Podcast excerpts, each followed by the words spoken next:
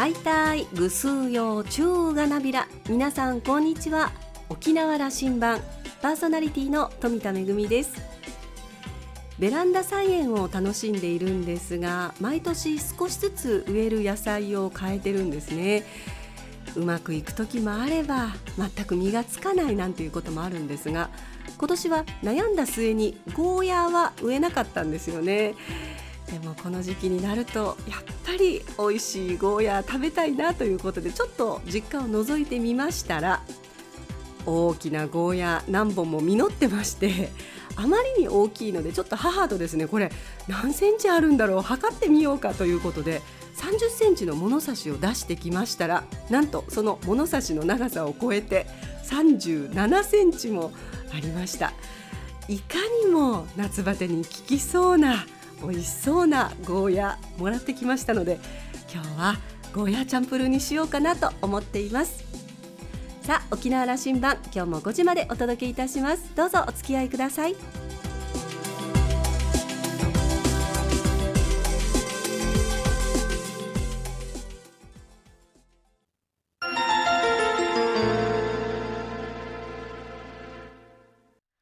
那覇空港のどこかにあると噂のコーラルラウンジ。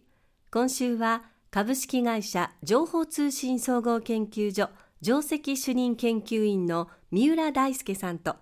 ラウンジ常連客で沖縄大学地域研究所特別研究員の島田克也さんのおしゃべりです。三浦さんは1968年生まれ東京都のご出身です。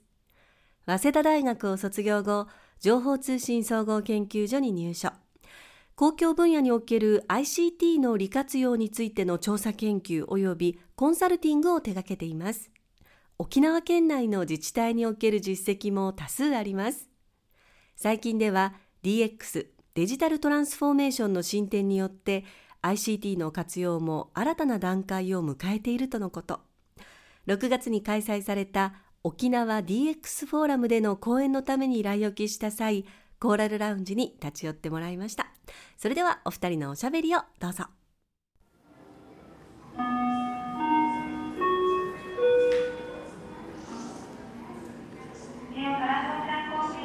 NTT 西日本が企画する ICT の活用を沖縄に発信するという場。ここでも講演をいただきまして先ほどまでご苦労様でした。ありがとうございました。楽しかったです。あの三浦さんが講演しそれから4つの詩が出てき登壇し自治体クラウドのメンバー自治体 DX という言い方をしてもいいですね、えーと、パネルディスカッションをまずしましたけどどういうあのメッセージどういう議論だったんですか？少し解説いただくと。はい。えっと、今日はまあ僕が講演した後で4つの市の方宜野湾市さん石垣市さんうるま市さん名護市さんですね。4つの自治体の皆さんが揃って登壇されました。この4つの自治体が同じクラウドのサービスを使ってるんですね、まあ、そういうご縁があって、え今日はこの4市が、えお話をしたということになってます。もともと今自治体 DX というのを総務省なりデジタル庁なりが進めてるんですけどもこれまでの自治体のシステムはそれぞれの自治体がそれぞれ作ってたんですよね。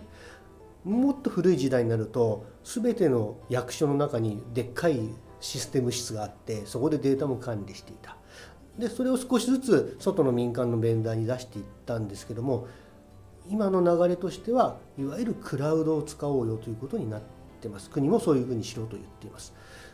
逆にこの4つの自治体の皆さんはその少し先んじてもう僕らは同じクラウドを使おうよと。で、クラウドを使う以上は、お友達が多い方が割り勘効果もあるし、えー、ベンダーに対しての発言力も強くなるから、一緒にやろうよということで進められてきているので、国とか全国的に見ても少し早い取り組みかもしれないですね。うん、あのそうすると、まあ、これ標準化するということの流れですよね。そしてそれがすごく効率的だとあのベンダーという言葉使われたけどもそれはそのまあ、プロの事業者にその発注していくわけでそれがすごく効率的になっていくというこんな共同の仕組みができてるんですね。そうですねはいもともと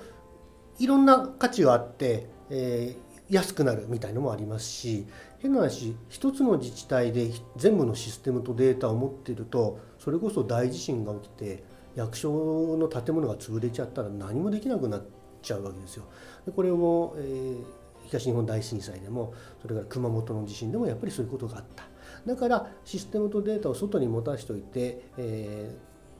ー、安全性を高める災害時の対災害性を高めるみたいな側面もありますね。うん。まあ、住民の利便性向上ですよね基本はね。そういうことに向かってるわけでしょ、ね。はい、で最終的には当然我々住民が結局これまでの行政だと、えー、窓口に行きました。長い時間待ちました。書類を書きました、えー、ハンコを押しました。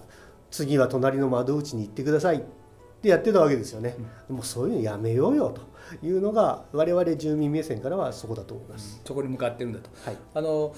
沖縄県内には11の市があってあの私の理解では11の市が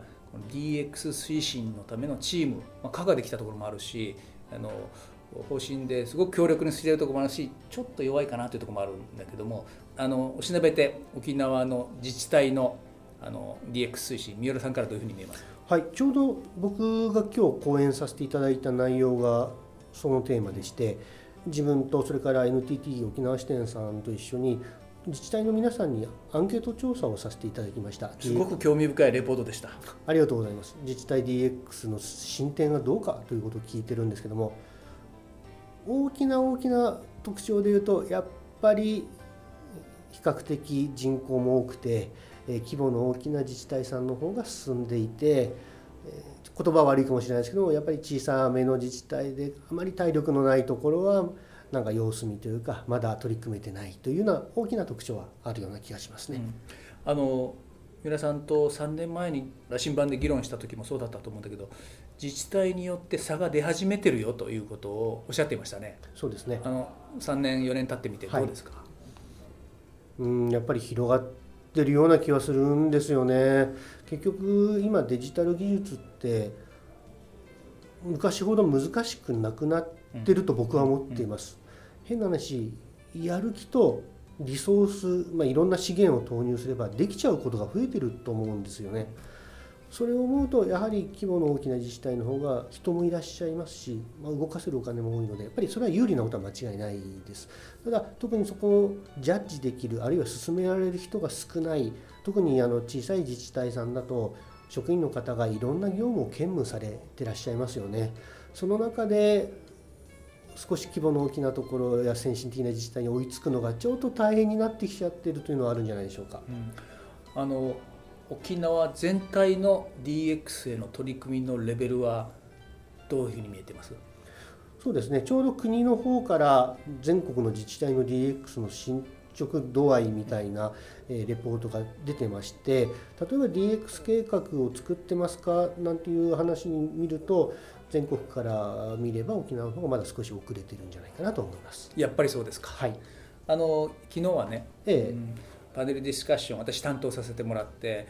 玉城デニー知事とそれから推進役のそうだあのイスコは三浦さんもあの技術フェローでアドバイザーで入ってる組織ですよね。そこの稲垣理事長と私あの司会役を務めて3人でパネルディスカッションをしたんですけどもうん稲垣さんからはあの沖縄全体で沖縄社会として DX の川を渡ろうよと、勇気を出して渡ろうよとそれが講演のテーマだったんですけどなるほど。そのメッセージどう思います？ルビコンですか？ルビコンの川を渡れるかどうか？そうですねあの個人的にはなんかそこまであの気合を入れて渡るようなものじゃないような気もしてるんですけどもただ今回の DX、えー、特に自治体 DX って一つ特徴的なことを挙げると国がとても本気だっていうのはあると思います。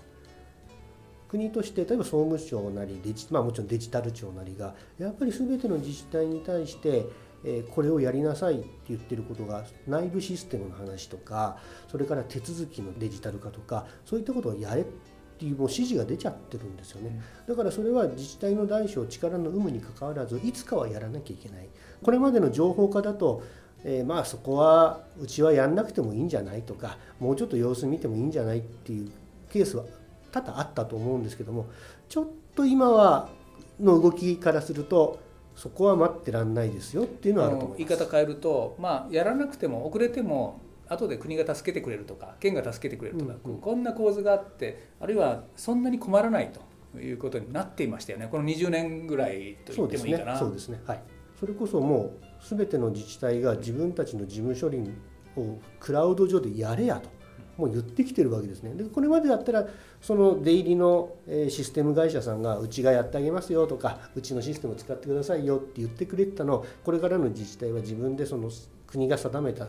えーガバメントクラウドって言いますけどもそっちに持っていかなきゃいけない。だからもう待ってらんないんですよね。あの住民目線でいうとねそのことでいうとすごくこう顕在化して分かりやすくなったのはこのコロナ対策ね。はい。ワクチンの接種の時もそうでしたしそれからこう支援金を出すとかそういうことの手続きの時もそうでしたけどもこうデジタルを活用している地域とそうじゃない地域とが差が出ちゃいましたよね。そうですね、あの本当もうちょっとそれも懐かしい話になっちゃいますけども僕はあの埼玉県の埼玉市というところに住んでいまして、えーその10万円の給付金はマイナンバーカードを持ってると申し込めたんですよね。だからものすごく早くお金もらったんですよ、ただもともとそのお金もらってしばらくしてから封書で紙の処理も来たっていうあたりが、まあ、大変残念というかもうがっかりなんですけども、まあデジタルとアナログが まだ混在しているという時期を過ごしているわけで我々社会は。そうでもあの紙だけのところだともうあの必然的に遅れてくるわけで。まあ相当遅れてましたからね。あのだいぶ差が出ちゃいますよね。でそのやっぱり差みたいなものがこの自治体 DX デジタル化にも出ちゃうかもしれないなっていう危惧はありますそのことはそれから2年経ったとしてまた進んでるんでしょうね。そうですねねもう、はい、あのトップランナーの自治体はもうどんどん先に行っちゃいますから石垣市さんなんかも LINE を使って行政手続きを結構できるようにしてるよっていう話があってこれはもしかしたら全国的に見ても進んでる方かもしれないですよね。話を聞くとねあの市の課長さん方担当を聞くとやっぱり市長副市長がトップオーダーでこれ大事だから推進しろと予算使ってもいいから推進しろといったところは早いですね。そうですねやっぱりこのデジタル化の動きってもしかしたらいいか悪いか残念なことかいろんな判断はあると思いますけども結果的にトップの強さトップの思いの強さみたいのが強い方が勝ってる気はします。三浦さんね DX デジタルトランスフォーメーションいよいよ待ったなしであの社会の変革の時期に入ってきたというところ全国飛び回られてそのことの価値をこう社会に伝えたりサポートしたりなさってるわけですがどうぞあのここでまた沖縄へのメッセージとしてえーこのテーマでお願いしていいですか？はい。えーまず今年沖縄は節目の年ですよね、えー返還で50周年、はい。えー個人的にも節目な年で僕沖縄の仕事をし始めてちょうど10年10年か私とのえー付き合いも10島田さんとのもちょうど10年で、まあ、そういう時にイスコのえーお仕事をいただいたりとして、まあ、個人的にも非常にメモリアルな年だなと思っています。それで、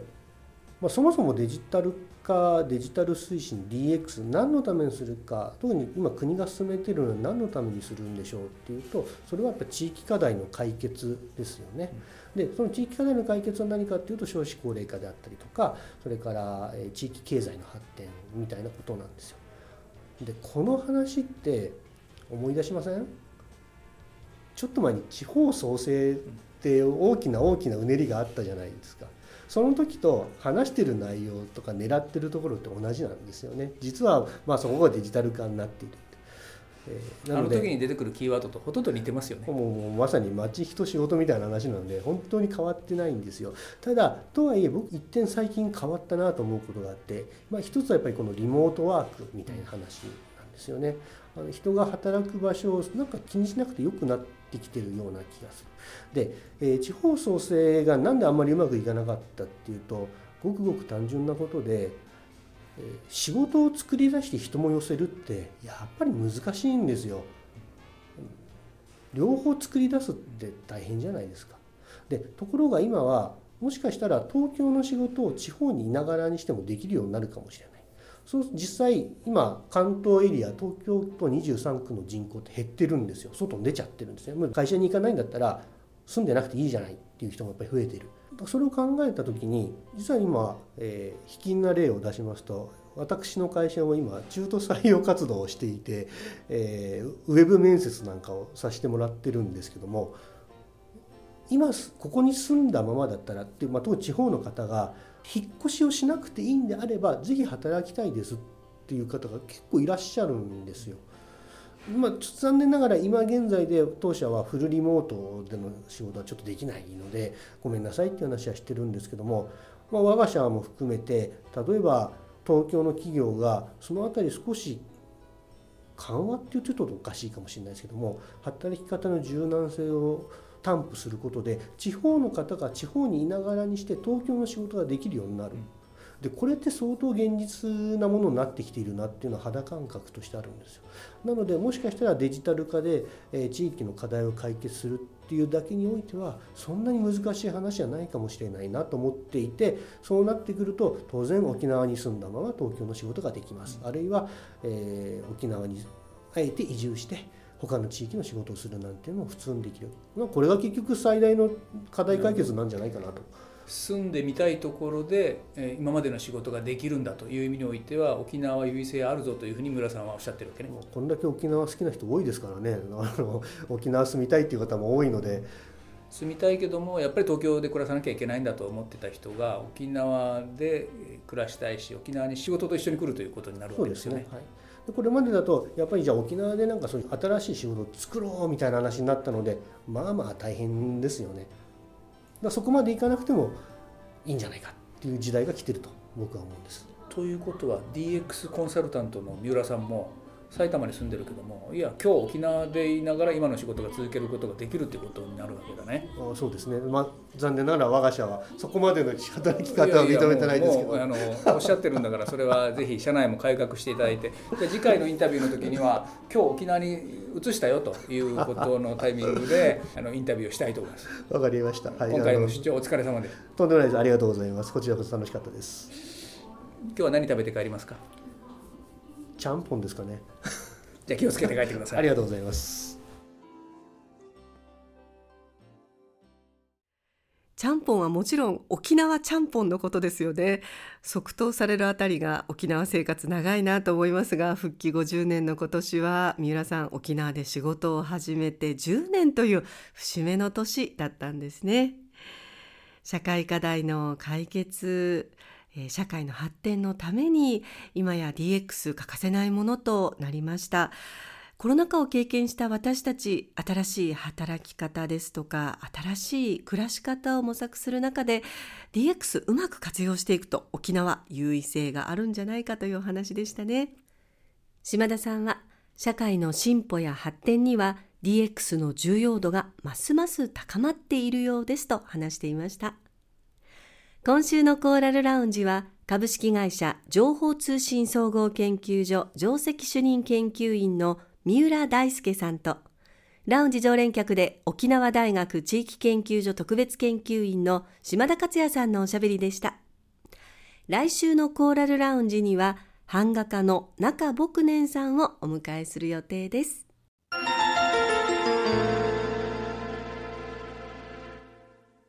めぐみのあしゃぎだよりのコーナーです。今日は那覇市雲寺にありますブックカフェホールゆかる日で開催中の沖縄の装いドゥジン展のご案内です。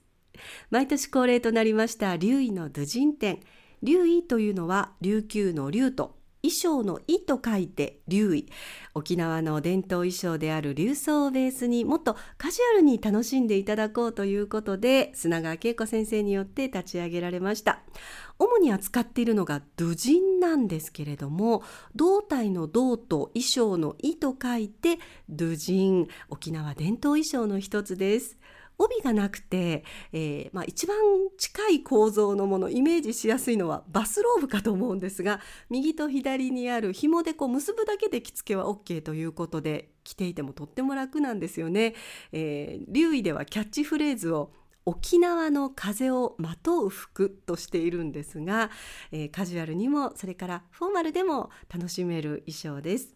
えー、留意のドゥジンはですね、えー、沖縄の染め物とか織物えー、それから朝綿絹といろんな素材を使っていますしまたあの日本本土の紬なんかの生地だったりそれからインド面とか、えー、東南アジアのインドネシアバティックの生地だったりそれからアフリカの色鮮やかなあの大柄な生地だったりさらにはジーンズ生地だったりとこういろんな生地を使って、えー、柄もですね本当に楽しめるような、えー、衣装がたくさん並んでいます、えー、私もですね愛着しているんですけれども、えー、ぜひ皆さんにもこの沖縄伝統の衣装もっとカジュアルに楽しんでいただきたいと思います。留意のドゥジン展開催中です。今度の水曜日20日水曜日まで那覇市雲寺にありますブックカフェホールゆかる日で沖縄の装いドゥジン展開催中です。ぜひお出かけください。めぐみのあしゃぎだよりのコーナーでした。